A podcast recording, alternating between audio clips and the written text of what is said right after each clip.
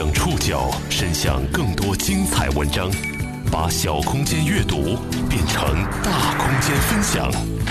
报刊选读，把小空间阅读变成大空间分享。欢迎各位收听今天的报刊选读，我是宋宇。今天为大家选读的文章摘自《新京报》。你还记不记得前段时间武一叔在诗词大会上背的这首诗？七月在野，八月在雨，九月在户，十月蟋蟀入我床下。这眼看着天气渐渐热起来，这首三千年前古诗中所描述的小小虫子，即将酝酿新一轮的江湖风云。今天我们就一块去了解。天气渐渐热了，一种存活了至少一点四亿年的古老昆虫，即将开始酝酿新一轮江湖风云。玩这个蛐蛐，现在。最年轻的应该都在三十以上了。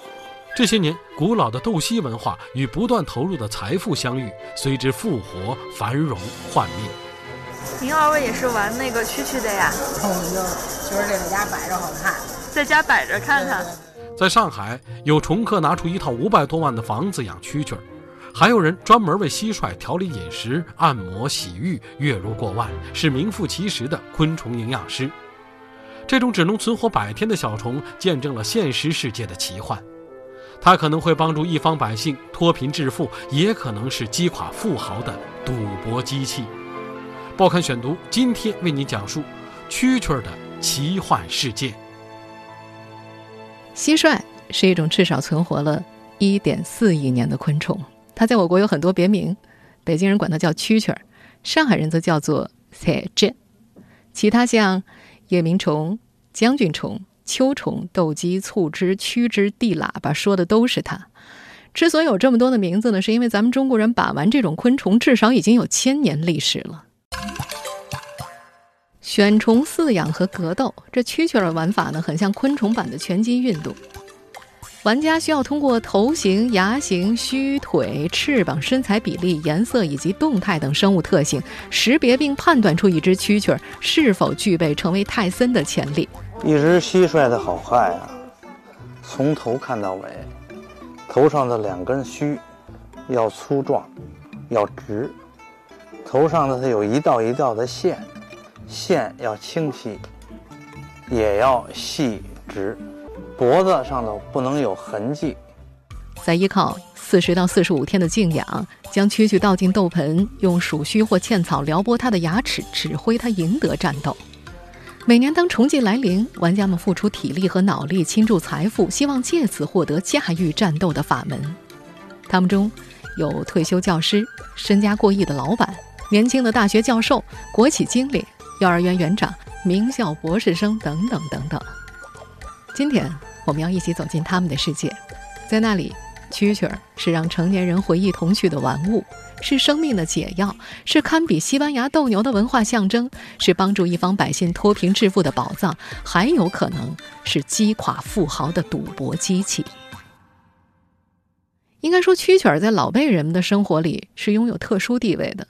根据重建人士估算，这每年到了重季啊，北京城里每天的蛐蛐罐不离手的玩家至少有一万人。技巧中遍布暗门玄机，各家有各家的独门秘籍。老崔呢，就是一个资深玩家。十几年前，他从北京市某重点中学退休了。七十岁的他和老伴儿住在一套五十来平米的房子里，争取了二十多年，老伴终于画出了一块一平米见方的角落，让他伺候蛐蛐。他家的蛐蛐罐啊，大大小小凑足了三桌，大罐子摆不开，他又找人定做了。手掌大小的小罐子，一层一层摞起来，精心的侍弄。每年秋天呢，一百多只蛐蛐儿就成了家里的特殊成员，喂食、清理罐子，还要帮虫子交配。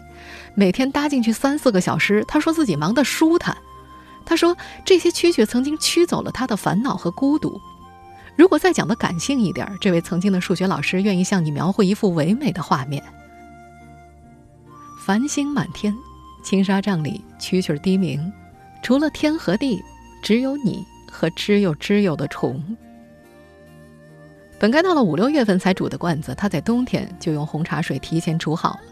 七十多个罐子消了火气，杀了菌，等待来年新蛐蛐儿的入住。这往前倒退二十年啊，五十来岁的老崔，在学校听领导的，在家听老婆的。再往前推二十年，北京城里三十岁的青年生活的谨慎而压抑。当他站在陌生的田间地头时，抓虫所附加的自由令他很痴迷，一玩就是二十四年，一年都没断过。不成想，二零一五年春节前，老崔中风了，他躺在病床上。血液里的栓塞压迫了他的运动和语言神经，一说话就会咬到自己的舌头。他给虫友瑜伽发了条短信：“把我的罐子拉走吧。”被托孤的瑜伽不敢接罐儿，他说：“罐儿在就有了念想，到了重庆他还能爬起来。”于佳三十六岁，从事医疗器械销售工作。他说：“玩蛐蛐的人，斗的就是一口气。”果然，转过年重庆一到，老崔一抬腿又下山东了。不过，即便这样，他还算不上是最痴迷的玩家。有位八十八岁的老爷子，被医生宣告活不过八十天，从重症监护室里出来，身上挂着尿袋，手背上打着吊针，坐着电动轮椅到山东。他跟卖虫的农民说：“这蛐蛐啊，叫百日虫，我可能活不到蛐蛐出战了，但这一到季节。”特别想听蛐蛐叫。这种生命力只有百天的古老昆虫，用它的一生缔造了人间的快乐，也见证着现实的奇幻。在山东，它是一方百姓脱贫致富的天赐宝藏。报刊选读继续播出蛐蛐的奇幻世界。每年八月初，当第一场秋雨飘落，蛐蛐顺利退下最后一次壳。它们的翅膀变得厚实亮丽，雄蛐蛐震动的翅膀鸣叫着，从成片的玉米地、草窝、砖缝里跳出来。玩家们便像铁屑一样被磁铁吸引着奔向山东。按照蟋蟀学者的表述，因为水质和土壤利于蟋蟀钙化，山东有一条自北往南的蟋蟀产区，包括宁阳、乐陵和宁津等十六个地区。虫客们把到山东去抓虫和买虫的统称为下山东，在这其中呢，又以泰安市的宁阳县和德州市的宁津县最为出名。两地的蟋蟀彪悍善战，曾经是历代朝廷进贡的斗蟋。按照当地公布的数据，每年至少有十万人会从上海、北京、天津、杭州、南京等地涌入宁阳县，这一数字接近宁阳县八十二万总人口的八分之一了。这老辈儿的玩家呀，喜欢亲自下地去逮虫子。他们享受漆黑天地间不得战将的使命感。比方说老崔吧，经常会一宿硬卧睡到山东。以前身子骨好，晚上十点钟下地熬个通宵才撤。现在呢，只能晚上六七点钟开始钻玉米地，半夜十二点就乖乖回旅馆睡觉了。宁阳县香坎乡小孔家村村外的一个十字路口，形成了中国著名的蟋蟀交易市场——黑风口。四周都是沟，天黑风大，由此得名。当年远道而来的虫客为了看到第一手的蛐蛐儿，经常半夜坐着小马扎在路口拦截抓虫的农民。许敬晴是村里的八五后，从他记事开始，村里就出现了拿着大哥大来收虫的上海人。改革开放之后，斗蟋逐渐摆脱了老四旧的枷锁，开始成为一部分富裕人群的新娱乐。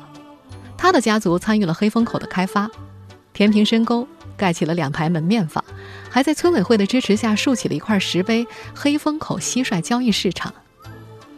在圈子里叫得上名号的玩家会带着上百万的现金出现在黑风口，他们包下人流量最大的路口，每人一张小方桌和一条小板凳，等着虫子被送到眼前。剩下的摊位也是寸土寸金啊，十块钱一个，沿街铺开，坐一下和坐一天。都是十块钱，招待茶水。徐静琴有个亲戚在重庆摆几百张桌子，一天收入就能过千。最热闹的时候，保守估计整个黑风口得有一千张桌子，这至少相当于村庄人口的两倍。每到重季，黑风口的蟋蟀交易市场就会热闹起来。在这期间，早上十点之前，黑风口就会陷入瘫痪，所有的车辆都需要绕行。人群有多涌动，财富就有多么粘稠。烟酒供不应求，平时一个月都卖不出几桶的矿泉水也断货了。村民开着车，拉着自家的水摆起摊位。为蛐蛐罐砸底的土也需要有专人去挖，再拿到市场上售卖。卖零钱的吆喝声会告诉你，在重庆，即使没什么可卖的，零钱也是一种商品。一百块钱可以换走九十五块钱零钱。对一只好虫的渴望，驱使着虫客们在早上五点钟就出摊了，争的就是第一个看到翘子手抓到的蛐蛐儿。翘子手是蛐蛐捕手的职业称谓，在虫季外出打工的青壮年就会像春节返乡一样请假回家抓蛐蛐儿。每年的八月八号是约定俗成的开始抓虫日，这听上去是充满了好彩头。他们通常啊黄昏时分出发。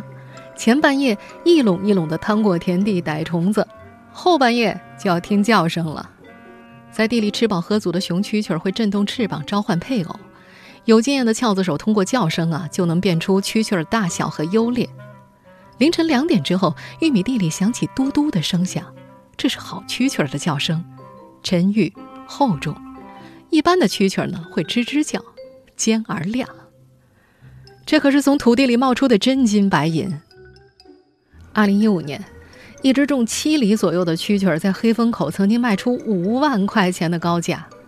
七厘大约零点六五克，相当于一颗阿莫西林胶囊的重量嘛。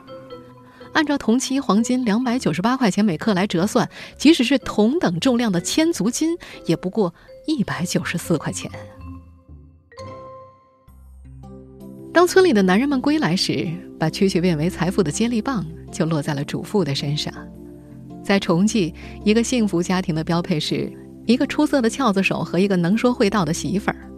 他们需要在老公躺下休息的清晨，拎着十五块钱一只的编织篮到早市上去推销战果。蛐蛐儿被分装在拳头大小的白瓷小罐里，用橡皮筋箍着。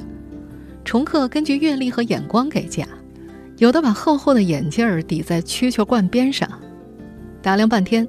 先看头，后看腿，再看皮毛不后悔，最后打草看芽。也有人一掀盖就报价了，在这个桌子上开价一百卖不掉的虫子，很可能到了下个桌子就被一千块买走了。从三五块到一两千，几乎就没有剩下的虫子。口才和耐心会为每一只虫找到主人，即便抓不到卖价昂贵的万金虫，在象征凉寒的露水爬上庄稼之前，一个家庭。平均也可以赚上两三万。宁阳县政府曾经做过统计，十万重客在吃住行购娱乐旅游六大块，为全县带来三个亿左右的产值。这个数字在两百八十公里之外的宁津是四个亿。为了持续重经济，宁阳和宁津从上世纪九十年代就开始举办中华蟋蟀大赛，蟋蟀谱已经出了五六十个版本了。宁阳县政府还出了一部地方法规，规范蟋蟀资源的开发。对于玩家来说，想要获得好虫，要么需要付出令人啧舌的高价，要么需要超乎常人的眼力，凭借低价捡漏。当然，时至今日，能捡到的漏已经越来越少。报刊选读继续播出蛐蛐的奇幻世界。据说呀，北京的老玩家们最初下山东的时候，还是可以通过手电筒里抠出的电池换两条蛐蛐儿。一九九三年，老崔第一次下山东，有个虫友在地头花了一百五十块钱买了两只蛐蛐儿。旁观的农妇吐吐舌头，觉得不可思议呀。到了二零零三年左右，开大众捷达出现的个体小老板不再是市场大户了，开悍马、保时捷、奔驰，身家上亿的老板开始出现在市场。很快就成了大户中的大户，一只蛐蛐儿三头牛的致富经，终结了老崔们免费下地抓虫的经历。去年，他和几个上海虫友进地抓蛐蛐儿，需要花五百块钱包下一块玉米地。这大户到了翘子手家，会像走亲串友一样给孩子发红包，一般都是上千块，为的是打好群众基础。始自宋朝的古书上列出了青、黄、紫、红、黑白六大类，共两百六十多个品种的蟋蟀。不同的颜色和特定的形态匹配，便会演绎出等级悬殊的蟋蟀。它们有很多威武霸气的名字：无头青翅、蟹壳青、紫黄青麻头、铁头青背、琥珀青、白牙青、不过，具备帝王相的蛐蛐是很显见的，而且不易辨认。四十二岁的北京玩家柳森说：“这收虫啊，就跟搞对象一样，别人看范冰冰、Angelababy 好看，你就瞅不上，就图两个字儿喜欢。”他如今在北京一家企业担任中层管理者。二零一六年秋天，他花五百块钱从黑风口买回了一条黄板钳，外壳黄色，牙齿像板钳一样威武有力。当年他花了几万块收虫。其中最贵的一只叫价两万，八千拿下。而这只黄板钱当初看起来中不溜，可是最终却在当年的北京虫王争霸赛上赢得了六零一重量级的虫王呢。柳森每年都会和几个虫友开着加起来几百万的豪车下山东。平时西服革履的这个企业管理者，到了季节也是裤衩背心儿、拖鞋。在山东地头收蛐蛐，也要滚成一身土猴似的爬到苞米地里去逮蛐蛐。其实这些场景都是围绕在儿时的那个记忆里边，还是因为当时的童趣。在黑风口，他们包下十几个摊位，拉起横幅收虫。临走的时候会照顾村民生意，还会买走全村的土鸡蛋。村民每年都会拉起横幅，放上鞭炮，列队欢迎他和虫友的到来。还有一些买虫的大户会包下乡村半条街的旅馆，购置新的家具。也有任性的土豪无法忍受早晨的鸡叫，把全村的公鸡全部买来吃掉。小时候可能别人用的都是冻浆罐养蛐蛐，我呢只是用一个酸奶瓶养蛐蛐。我觉得这段经历呢其实没有什么。我认为我用酸奶瓶养蛐蛐的时候。也特别开心。柳森是朝阳门胡同里长大的北京人，从小用酸奶瓶养虫。但现在想想呢，他再开心也没有用冻浆罐开心。那个时候不可能说咱们有富裕的零用钱去买蛐蛐罐，想要哪个要哪个。基本上是所有的经历都是想要的没拿到。这也可能是日后造就我喜欢疯狂收藏这些东西的一个动力。记忆中，天津名家郭景生制作的蛐蛐罐摆在木板车上，两块钱一对。如今，相同的罐子就摆在他的刺猬紫檀茶几上，价格嘛，已经涨了上千倍了。不过，他说自己会花几万块吃顿饭，但不会花几万块买条蛐蛐儿。在玩蛐蛐上，他笃信量力而行，关键就是快乐的玩。有人花几百万，有人花一千块，都挺快乐。这只不过是生活中的一部分。我没有必要变成一个玩蟋蟀的专家，我也没有必要变成一个藏友级的专家，我只不过是一个寻常的老百姓，只不过是通过这一件事儿给我带来了很多快乐。这个圈子里不乏一掷万金玩虫的玩家。他们给蛐蛐住五百万的豪宅，给蛐蛐请专门的营养师。他们更喜欢被卖虫人簇拥的体验，有种当皇帝的感觉。报刊选读继续播出蛐蛐的奇幻世界。资深的蛐蛐玩家王建春曾经劝过一个每年投入巨资买蛐蛐的朋友，没有必要花大价钱买虫。朋友却告诉他，在北京啊，我一个月消费两百万。在这儿待一个月才花三十来万，哪个值？这番话让王建春明白了一个道理：有些玩家挥金如土，更多的时候是源于财富剧烈增长之后的一种释放。还有重客说，每年下山东，趣味最足的就是坐在农村的市场里，呼吸清新空气，被卖虫人簇拥着，有种当皇帝的感觉。王建春接触过的大部分大户玩家，玩的就是一种身份体验。金钱为他们铸造了所谓自信的铠甲。投入巨资的人最大的希望是获得一张顶级玩家圈的门票。万金虫进城之后，住的是比北上广还要金贵的房子，价值几万甚至十几万的蛐蛐罐。有位虫客在上海专门拿出了一套五百多万的房子养蛐蛐儿。在重季结束的时候，部分宁阳县人会跟着大老板一同进城。他们为蛐蛐儿调理饮食、按摩、洗浴，是名副其实的虫子营养师啊！月收入过万。为了赛场上的两三分钟呢，有些玩家需要准备一年。蛐蛐圈的新玩家于佳坚信，精心饲养可以在最大程度上激发蛐蛐的潜能。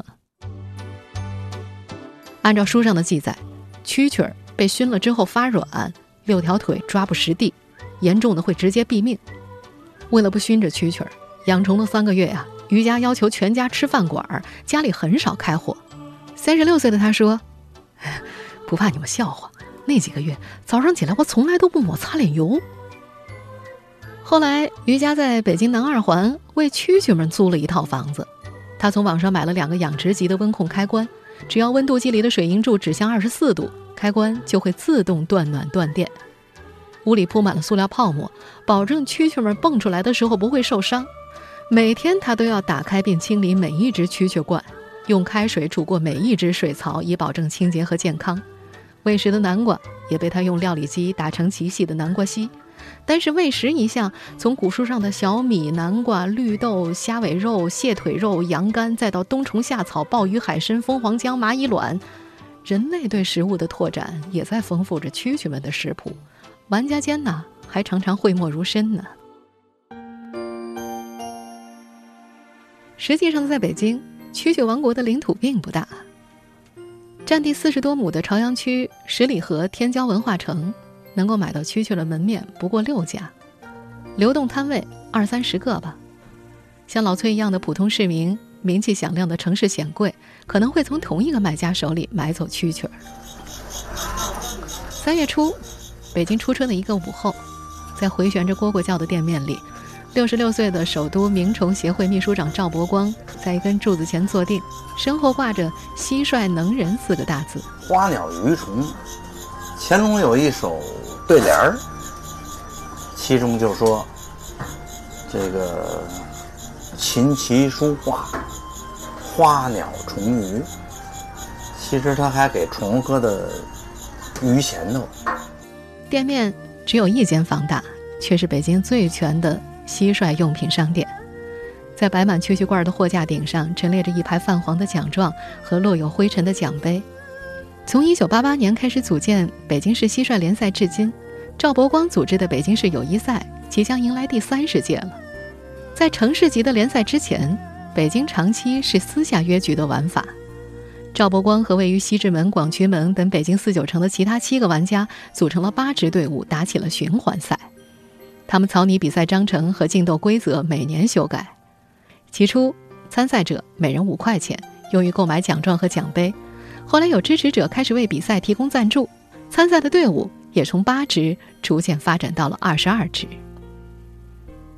六十六岁的老赵，把斗蟋蟀视为国粹，他觉得就像法国人的歌剧《西班牙的斗牛》一样。他曾在电视上出镜八十五次，其中一次是应荷兰电视台之邀，对方此前拍摄了泰国的斗鸡和西班牙的斗牛。接受《新京报》记者采访的那天，他刚接完一个关于为斗蟋蟀。申请非物质文化遗产的电话。接完之后，再次向记者强调了玩蛐蛐儿对于修身养性和提升社会文化积淀的作用。他说：“斗输了的那只蟋蟀不会鸣叫，知耻也。”他还说，宋朝书法家黄庭坚总结了蟋蟀的五德：信、勇、忠、知耻、识时务。他试图找到人和虫在情感品格上的共鸣，并且鼓励人像蟋蟀一样去战斗。玩这个蛐蛐，现在最年轻的应该都在三十以上了，有点儿，有点要断了。他从十几年前开始收徒，先后有二十三个徒弟拜在他的门下，最大的五十七岁，最小的正在考博。他们中有身家过亿的老板。有北京城的年轻教授，有国企经理，有幼儿园的园长，还有名校博士生。蛐蛐儿也太太费劲，太复杂。越简单的东西玩的人才越多呢。你一难了以后，一费劲了，大家就不玩了。赵伯光收徒的条件是必须是大学生，他觉得这既保证了徒弟的领会能力，也在一定程度上。避免收进赌徒。他认为，三四十岁以上的大学生不会对蛐蛐儿抱有非分的想法。在被财富裹挟的潮流当中，如何保全斗蟋蟀的味道，成了这个老人最在意的事情。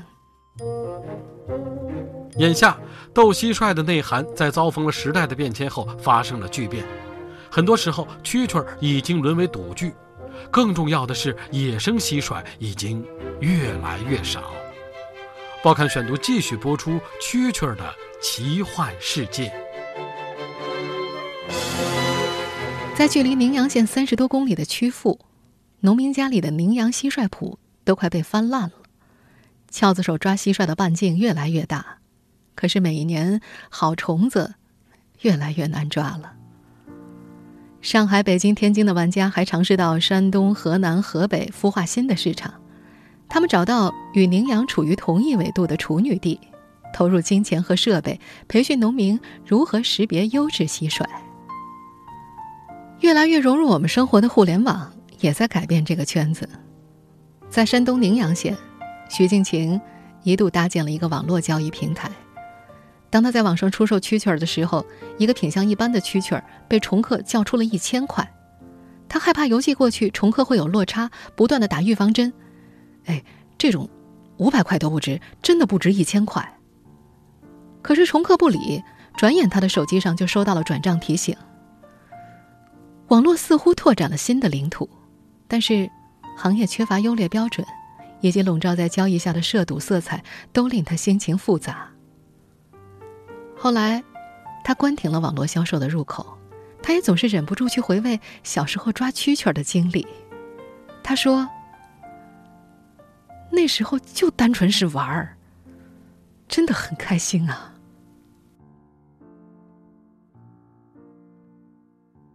听众朋友，以上您收听的是《报刊选读》，蛐蛐的奇幻世界。我是宋宇，感谢各位的收听。今天节目内容摘自《新京报》，收听节目的复播，您可以关注《报刊选读》的公众微信号“宋宇的报刊选读”，或者登录在南京网易云音乐。我们五一假期之后再见。